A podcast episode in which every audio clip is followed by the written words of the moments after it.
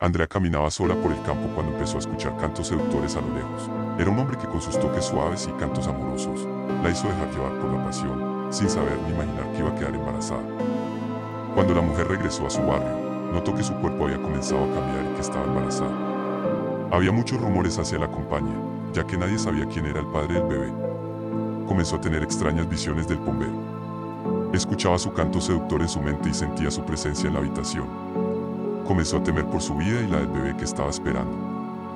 Una noche fría y oscura, la mujer dio a luz a un bebé de aspecto extraño y peludo. Nadie quería acercarse al niño por temor, ya que se decía que era el hijo del bombero. Con el tiempo, el bebé se convirtió en un hombre extraño y solitario que vivía en el bosque, lejos de la vista de la gente.